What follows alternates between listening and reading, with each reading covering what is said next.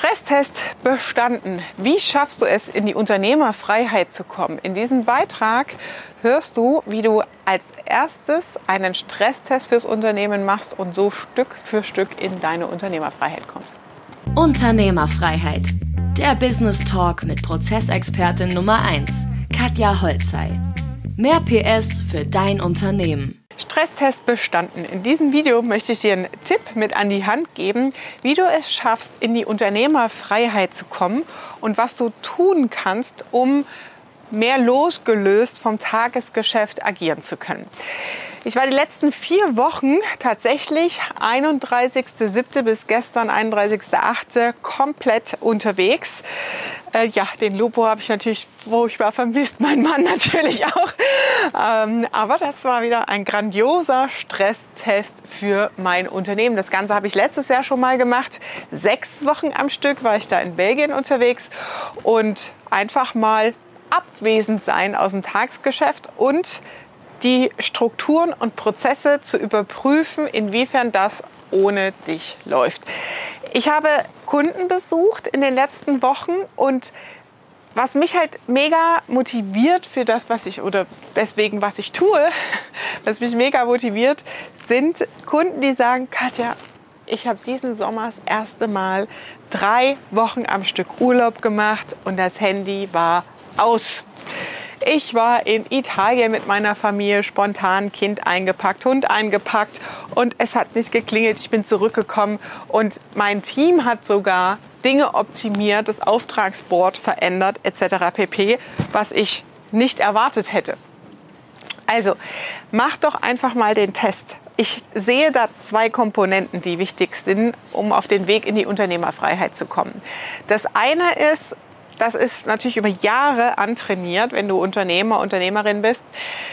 Das Loslassen. Beim Loslassen helfen wir unseren Kunden natürlich sehr, sehr stark durch Vorlagen, Checklisten, Templates und Strukturen, weil du darüber Kennzahlen ableiten kannst, wie läuft dein Unternehmen ohne dich und wie hast du trotzdem Transparenz, dass es funktioniert. Das heißt, du hast über die Kennzahlen so ein Stück weit ein Bindeglied zum Unternehmen und zum Tagesgeschäft, ohne selbst physisch anwesend sein zu müssen. Das heißt, Strukturen und Abläufe, Routinen im Unternehmen, Standards helfen dir, besser loslassen zu können, weil du dich auf die Prozesse im Unternehmen verlassen kannst.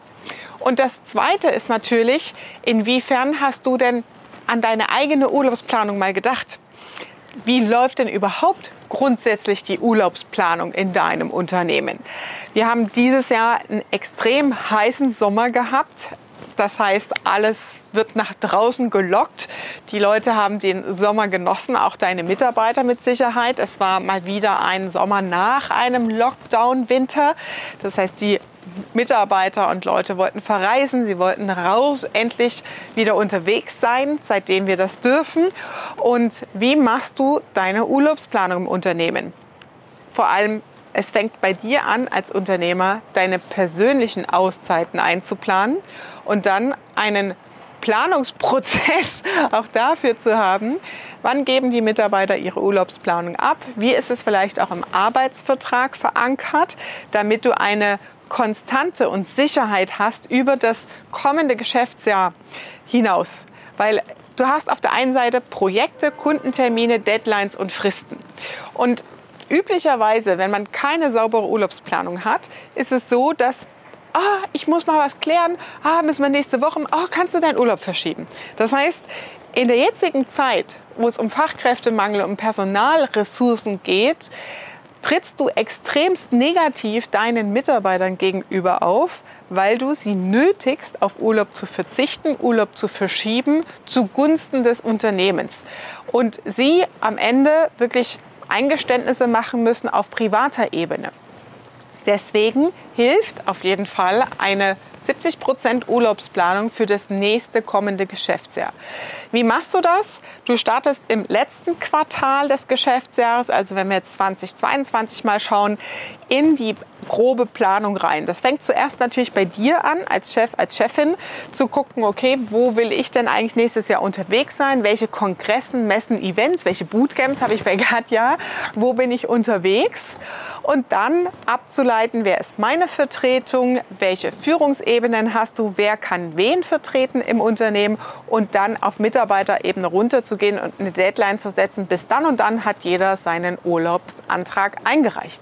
Jetzt ist es oft so, dass Mitarbeiter so etwas auch missverstehen können. Ein eingereichter Urlaubsantrag ist noch kein genehmigter Urlaubsantrag. Das bedeutet, du bist natürlich wieder in der operativen Führung daran gehalten, die Urlaubsplanung zu überprüfen. Schnittstellen, Überschneidungen zwischen Verantwortungsbereichen aufzudröseln, Projektplanung deiner Kunden, Projektressourcen entsprechend einzuplanen und zu sagen, okay, das geht, das kann ich genehmigen und da müssen wir nochmal anpassen und drüber schauen. Und wenn das innerhalb dieses Planungsprozesses läuft, ist es auch vereinbart mit allen Mitarbeitern. Das heißt, du brauchst zum einen eine Deadline ins Team, die du hat, trackst. Bis dahin müssen die Urlaube eingereicht werden. Und dann brauchst du natürlich nochmal eine Deadline für dich zur Freigabe des Urlaubes. Und so hat jeder im Team natürlich auch eine Orientierung und man kann auch rechtzeitig proaktiv Richtung Kunden kommunizieren. jeder Mitarbeiter kann eigenverantwortlicher arbeiten, weil er auch Richtung Kunden kommuniziert und sagt, da können wir das Projekt nicht abschließen, weil da bin ich zwei Wochen in Urlaub. Wir können es davor machen oder anschließend machen. Welchen Termin können wir denn auswählen? Das heißt, du stärkst damit auch eigenverantwortliches Handeln im Team. Also, mein Tipp an dich, mach einen Stresstest im Unternehmen. Nimm dir wirklich mal, bevor du gar nicht mehr ins Tagesgeschäft involviert bist, eine Auszeit über mehrere Wochen. Mach den Stresstest und lerne damit, dass die Firma nicht untergeht, wenn du nicht da bist. Also, dass das Loslassen funktioniert. Teste die Prozesse und Strukturen und schau dann, wie du noch mehr in deine Unternehmerfreiheit reinkommst. Und wenn du sagst, hey, krass, dass das so gut funktioniert bei deinen Kunden mit Prozessen und Vorlagen, wo kriege ich die jetzt her? Dann nutze den Link unter diesem Video für deine kostenlose Ist-Analyse. Registriere dich dort, sprich mit meinem Team und sei dabei. Das war Unternehmerfreiheit. Der Business Talk mit Prozessexpertin Nummer 1, Katja Holzhey. Du willst keine Folge mehr verpassen, um dein Unternehmen mit PS auf die Straße zu bringen? Dann abonniere jetzt den Podcast und folge Katja auf Instagram.